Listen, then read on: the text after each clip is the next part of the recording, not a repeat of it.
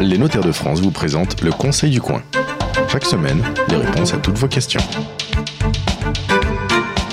Bonjour à toutes et à tous, bienvenue sur la radio du Conseil du Coin. Les notaires répondent chaque semaine à toutes vos questions. Aujourd'hui, on va s'intéresser à l'allongement de la durée de vie. C'est le plus grand progrès de la médecine. Nous sommes de plus en plus nombreux à vivre plus longtemps et plus vieux. Euh, et d'ici 2060, on devrait gagner 7 ans d'espérance de vie. Mais la vieillesse rime souvent avec dépendance. Et la dépendance peut survenir à n'importe quel moment de notre vie et de façon euh, souvent euh, inattendus. Les notaires du Congrès des notaires ont décidé de répondre aux questions que vous leur avez posées euh, sur la page Facebook du Conseil du Coin. Alors, je vous présente les notaires qui sont avec moi aujourd'hui. Ludivine Fabre, euh, notaire à Marseille, bonjour. Bonjour. Franck Van Klemput, bonjour. Vous êtes notaire à Meillan, à côté de, Bo- de, de Grenoble, pardon. Oui, Mélan, à côté de euh, Grenoble. Voilà, Mélan, à côté de Grenoble, et Vincent Chauveau, notaire à Nantes et initiateur euh, du Conseil du Coin. Je rappelle donc chaque premier vendredi, euh, samedi. Ah bah déjà, samedi. chaque premier samedi du mois, c'est Voilà. déjà beaucoup. Ouais, c'est chaque On va premier faire le samedi vendredi, du on mois. fait pas le vendredi encore, ça. Voilà. Alors, euh, première question, Christiane et Joséphine qui nous parlent de leur maman, qui disent qu'on vient de lui de diagnostiquer une maladie d'Alzheimer donc à leur euh, maman. Elle est veuve, elle a du patrimoine, très peu de revenus, euh, 1200 euros environ, mais le placement en EHPAD euh, devient urgent. Ça coûte plus de 3000 euros. Euh, Est-ce qu'on prend en compte pour le calcul des aides son patrimoine ou ses revenus ou les deux? Alors, maître Les, euh, les- deux, Kemput. les deux, mon capitaine. Oui. Alors, oui, effectivement, on a, on, a, euh, on a souvent cette problématique. Mm. Euh, alors d'abord, il faut savoir que les EHPAD, ce qu'on qu'on appelait avant les maisons de retraite, qu'on appelle maintenant les EHPAD, il y en a à différents prix. hein. Mm. Euh, D'ailleurs, je- je- j'en profite pour dire que lorsque on a les moyens, on trouve toujours de la place rapidement. Ouais. En revanche, sur, Ouais. sur les établissements à, à coût, à coût modéré, on a souvent beaucoup plus de mal et la liste d'attente est beaucoup plus importante. Alors, euh, pour les aides, effectivement, on prend en compte euh, essentiellement les revenus euh, et accessoirement le montant euh, du patrimoine, parce que ce n'est pas le patrimoine qui vous donne du pouvoir d'achat, c'est vos Non. revenus. Euh, en revanche, euh, ce qu'il faut savoir aussi, c'est que, mis à part euh, l'aide qu'on appelle l'APA, l'aide personnalité d'autonomie, vous avez toute un, une foultitude d'aides sociales, il y en a environ une dizaine en France, qui sont accordées essentiellement par le département, mais qui sont récupérables sur la succession. Ça veut dire que lorsque la succession va s'ouvrir, on a eu une solidarité qui se sera créée au niveau du département qui va assumer, euh, je dirais, euh, le fait que la personne à placer n'a pas forcément les moyens euh, d'assumer le coût. En revanche, sur la succession, si on trouve dans la succession euh, moyen de se récupérer, le département demandera aux héritiers de rembourser. Ah. Euh, Il faut, il faut Ouais. bien avoir à l'esprit, comme tu disais, que l'aide sociale, c'est vraiment une avance Une de la collectivité. ouais, hein. c'est vraiment ce caractère-là qui est spécifique. ouais. Et, Et euh, comment ça se passe au moment du décès de la personne? Comment est-ce que le. Bah oui, il y, a- il y a le décès, c'est donc c'est assez euh, complexe on en fait. que Il y a ces aides tellement- s'arrêtent. il y a ouais. tellement d'aides, il y a- il y a Ouais. différents modes Oui, il y de récupération, ouais. il y a des abattements, il y a des il y a des seuils. seuils, exactement. Je pense qu'on euh, va noyer l'auditeur si, on veut. Mais, Mais, enfin, il faut comprendre que ces aides, ça c'est important et c'est essentiel que c'est une avance et non pas euh, une pas- allocation. exactement. euh, Alors a- parfois même, ça pousse les héritiers à renoncer à la succession quand l'aide est tellement. De toute façon, on règle pas une succession. euh, enfin, euh, vous confirmez dans notre quotidien. Tout à fait. À chaque ouverture de succession, on interroge le département pour connaître si Ouais, il y a eu des aides sociales euh, pour, Le conseil général hein, qui le conseil nous. général qui nous dit oui, j'ai une créance, oui, j'ai pas de créance. Si j'ai une créance, envoyez-moi les, comme disait, forces D'accord. actives ou L'actif, passives. voilà, voilà. succession. On Et, fait l'inventaire du patrimoine. et là, c'est sur l'inventaire du patrimoine qu'on pourra décider. euh, Ouais, et cette question-là de la, de la dame qui a Alzheimer, euh, on l'a de façon récurrente au, Conseil du coin le samedi matin parce que Ce sont des gens qui ont parfois. Ouais, c'est une, réelle, du- une réelle, ouais. réelle inquiétude de la société. hein, chez- si c'est c'est au cœur de votre congrès cette année, c'est qu'il y, a- il y a des solutions. Il y a surtout une grosse problématique, c'est comment financer la dépendance. Les aides sociales vont, vont fermer quoi. hein, Au niveau Ouais, du tuyau, on dit qu'ils vont plus prendre en compte seulement les revenus et le patrimoine, et les gens psychologiquement, ils sont pas prêts. Et ceux qui n'ont pas de patrimoine, euh, voilà. Ah, c'est la grosse ambiance ici. hein. Ouais, oui, non, on, On est, au cœur du congrès, il se voilà, On prépare. est euh, place du Châtelet à Paris, euh, dans, le, dans les magnifiques euh, murs du Ah, Conseil donne- supérieur du notariat. Ah non, c'est la chambre Ah de Paris. c'est la chambre là. de Paris, c'est la Et, chambre des notaires de Paris. Apparemment, il danse le président de la Voilà. chambre de Paris. On entend la, la musique Alors, moderne. bon, ça met C'est un vrai petit que peu de. C'est vrai que les de aides sociales, c'est vraiment un, poste important des, finances publiques. Enfin, surtout du, du, département.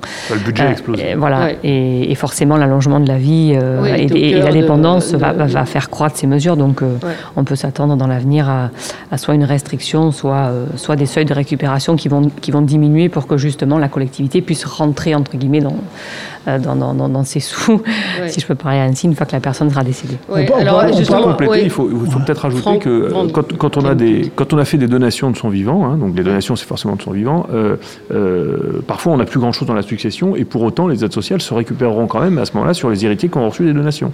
donc là il faut aussi... on monte jusqu'à quand Oui d'accord. Le gros échappatoire quand même ça reste l'assurance vie là-dessus. Alors effectivement, euh, l'assurance vie euh, est le grand échappatoire, sauf qu'aujourd'hui, aujourd'hui, alors mis à part pour les personnes handicapées depuis 2015, euh, on peut aussi se récupérer sur les assurances vie. Donc c'est un grand échappatoire pour les personnes handicapées, si je puis m'exprimer ainsi, mais ça ne l'est plus, voilà, ça ne l'est plus pour les personnes âgées. Hein. Oui, d'accord.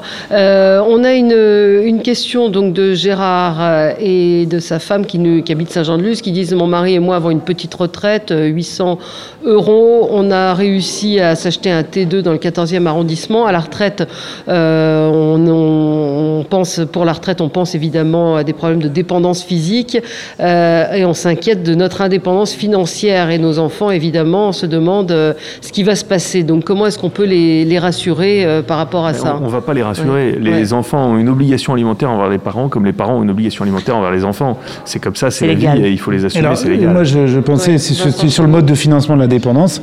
J'ai entendu parler, ils avaient un appartement. S'ils enfants ne veulent pas participer si à un moment donné les aides ne suffisent pas ou s'ils n'arrivent plus à obtenir d'aide. Euh, moi, je me souviens d'avoir étudié avec Jacques Combré, qui est spécialiste de la dépendance aussi, sur le, sur le, le viager comme un, mode de financement. Et le, préviager hypothécaire. Voilà, avec des modes de financement alternatifs. C'est quoi un préviager hypothécaire C'est un prêt qui permet justement d'obtenir euh, une certaine somme en fonction de la valeur de l'immeuble qu'on va donc donner en garantie euh, et qui surtout évite, pendant qu'on est en vie, le paiement des intérêts qui sont totalement reportés au décès de la personne. Donc, c'est donner du pouvoir d'achat à quelqu'un en vertu de son patrimoine immobilier, euh, lui permettre donc de, pouvoir rester, de rester dans les murs, de rester dans les murs, bien sûr, puisqu'elle ne vend pas le bien, contrairement au viager dont, dont, vous parliez. Pourquoi pas d'adapter son logement d'ailleurs avec ce crédit hein. Oui, voilà, des fois c'est ça. Alors moi, j'ai un vieux souvenir d'un prêt viager hypothécaire. Alors c'était pas pour financer la dépendance, c'était pour financer la, la prestation compensatoire. Ah. Euh, le monsieur avait 80 ans et s'était marié avec sa femme de ménage. Ah, la belle rencontre. Mais c'est la belle affaire parce qu'au euh, bout de 10 ans, bah, la dame, elle était partie. Ah. Elle a obtenu une prestation compensatoire. Il a fait son prêt viager hypothécaire. on est loin de la dépendance. Hein. Ah C'était la dépendance financière. Mais, là, ça peut être une solution pour, euh, eux. Ça, c'est lourd, hein, la facture à la sortie. Non? Moi, j'ai le souvenir de ça. Euh. Oh, les montants de prêt sont quand même assez peu élevés par rapport à la valeur du bien. Hein. Mais effectivement, on rembourse qu'à la fin. Mais le taux est énorme, non? Bah oui, le taux est À la limite, un viager est plus peut-être plus. Oui, mais il y a une dépossession du bien. Vous vendez votre bien. Le viager n'est qu'une modalité de paiement du prix. le prêt viager, les héritiers récupèrent le bien, doivent payer la dette, mais récupèrent le bien. Mm. Dans, le, dans le viager, vous avez vendu et les héritiers récupèrent rien. Et si mm. vous êtes décédé très, très, rapidement après le viager, bah, pour le coup, la succession est vidée. Hein. Annette euh, nous interroge euh, sur cette question. Elle dit qu'elle a divorcé de son mari il y a 25 ans. Elle a eu la garde des enfants. Avec sa petite retraite de fonctionnaire, elle ne peut pas payer sa maison de retraite. Est-ce qu'elle peut demander l'aide de son gendre? Il est haut fonctionnaire, il a une bonne situation. Euh, son gendre ne veut pas, alors est-ce qu'il a le choix ou pas? Est-ce qu'elle peut l'obliger? Il n'a pas le choix, le gendre. En fait, quel que soit le régime matrimonial, l'obligation alimentaire, elle marche envers les parents, mais aussi envers les beaux-parents. Euh, alors, si en revanche il y a plusieurs enfants, euh, bah, ça se partage entre les enfants et, voilà. c'est en fonction de leur revenu. Et Franck, sans être piégeux, c'est alors si je suis le gendre, on viendra me chercher. Euh, si, euh, si je suis le partenaire paxé aussi, je crois, non Non? Simplement C'est vraiment une obligation. Euh, c'est bien ce qu'on dit, quand on se marie avec sa femme, on se marie aussi avec sa famille. Oui, tout à fait. Ah, d'accord, donc le gendre a une obligation, quel que soit le régime matrimonial. Oui, oui, oui, parce que souvent les gens se disent on va se marier sur la séparation de biens pour éviter cette problématique. En réalité, c'est pas une dette de la communauté, ça n'a rien à voir. Hein. C'est une dette qui naît du mariage, donc quel que soit le lien. c'est inscrit dans le code civil. C'est dans le code civil, oui. Suzanne d'Albertville nous dit j'ai la, la, maladie de la DMLA. Donc la DMLA, c'est quand on perd la vue, hein, qu'on devient aveugle. J'ai besoin d'une aide à domicile. L'autre jour à la radio, j'ai entendu qu'on pouvait vendre en viager et rester dans sa maison. Est-ce que ça, ça vous semble être une bonne, une bonne idée? Oui, alors on l'a un peu abordé. Oui, voilà. Donc on, revient sur ce qu'on a dit. La vente en viager, donc c'est une vente. Donc le, viager, c'est simplement une manière dont le prix va être payé, euh, très souvent euh, au moyen d'un bouquet, donc qui est une somme que, que, le vendeur euh, recevra comptant, et le reste qui va donc être versé par, voilà, par le crédit le débit rentier sous forme de rente mensuelle.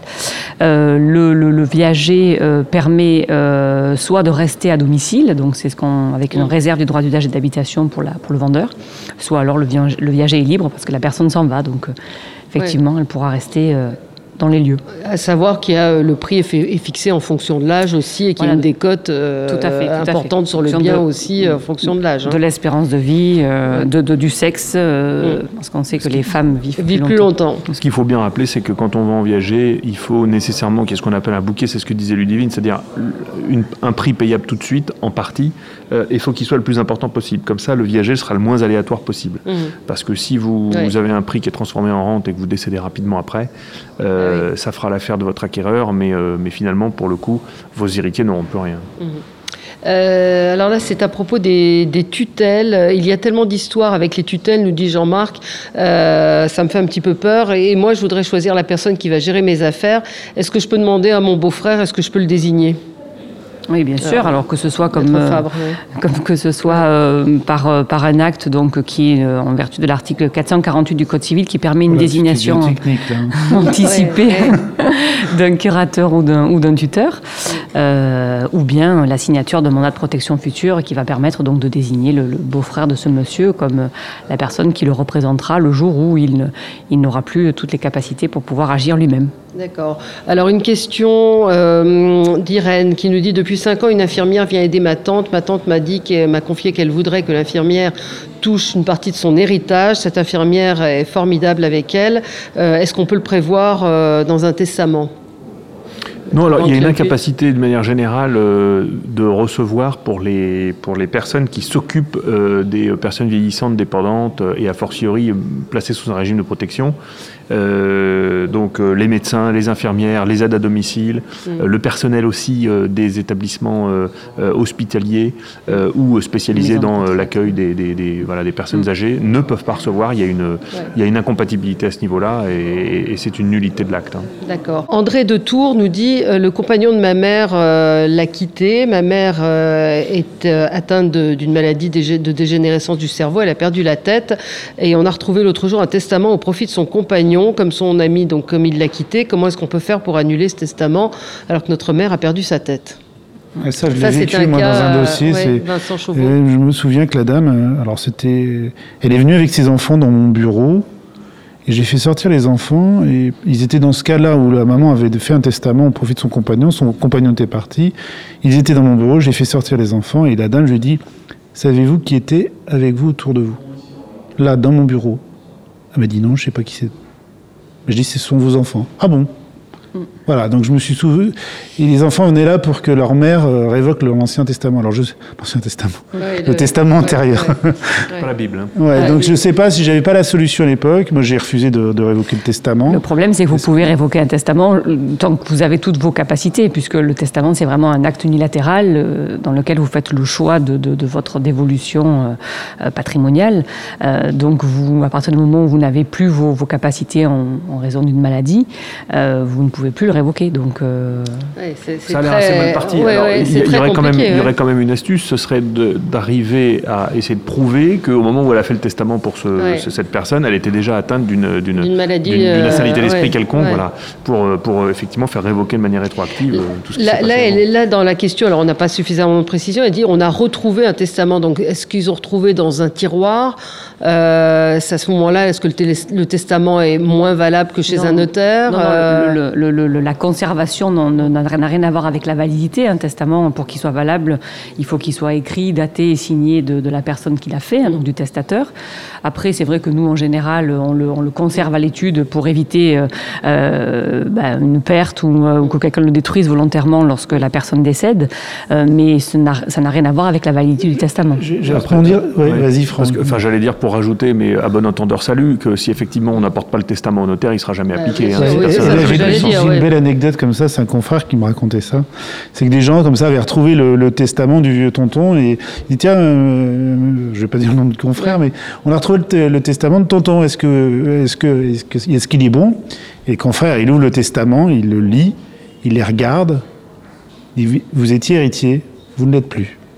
Au revoir. Pourquoi Parce que le tonton, ah. il déshéritait ah. les gens qui étaient face à lui. Ah oui. Et, moi, ça me fait rire, mais les, gens n'ont pas eu la, présence. Enfin, ils ont été honnêtes hein, en même temps, mais ils n'ont pas eu le. Oui, la présence d'esprit d'ouvrir. D'ouvrir, euh, de regarder. Euh, et se dire ah mince on n'est plus héritier. mais en fait, l'histoire euh, c'est que quand vous faites un testament, déposez-le chez le notaire. D'abord, il vérifiera que ce qui est à l'intérieur euh, s'applique normalement, que c'est pas, euh, il n'y a pas une, irrégularité quelconque. Et surtout, il le conservera et il l'inscrira sur un fichier. Sauf testament mystique où tout est fermé et personne n'ouvre la chose. Et alors pour continuer dans les anecdotes, moi je me souviens que quand j'ai été quand j'ai été notaire, on m'a dit ne va surtout jamais en rendez-vous avec des clients avec le, testament en original ah parce qu'une fois le, testament donc a été apporté donc euh, bah, pour être pour être lu, euh, euh, et, et, la personne qui donc qui, était déshéritée l'a mangé, l'a arraché des mains du notaire et l'a mangé. donc donc prédécesseur ça dans son ah bon ah bon comme quoi l'informatique parfois peut-être du bien, ah Internet ce sera plus compliqué. le testament authentique, électronique. Mm. C'est incroyable. Mm. et une question de Pascal de Clermont qui dit mon frère rôde autour de ma mère. mon frère a toujours eu besoin de l'argent de mes parents. À 93 ans, ma mère est très influençable. Comment est-ce que je peux faire pour m'assurer de la bonne gestion des comptes de ma mère et qu'elle euh, ne donne pas tout à mon frère? Ah, les conflits de famille. Compliqué. Ça, c'est oui, c'est compliqué parce que d'abord elle fait ce qu'elle veut. Voilà, j'allais tant, tant qu'elle est euh, tant qu'elle est pas ah mise sous protection. Oui et, non, parce que la, la, la, personne Pascal peut réclamer euh, au moment de la succession. c'est autre chose. Ça c'est après, mais là pour l'instant elle est bien vivante, donc elle fait ce qu'elle veut. Alors effectivement après il y aura des comptes parce que chaque héritier est censé avoir sa réserve. Mais bon, euh, c'est difficile de refaire Il n'y a pas grand-chose si la mère a toute sa tête. Euh, sauf, voilà, sauf à la faire passer sous un régime de protection parce qu'on part du principe qu'elle est atteinte. Euh, oui, mais là, ça n'a pas l'air d'être le cas. Non, c'est ça le problème. Elle dit elle est influençable, elle n'est pas, pas, malade. Donc ça, c'est à régler. la prodigalité aujourd'hui n'est plus.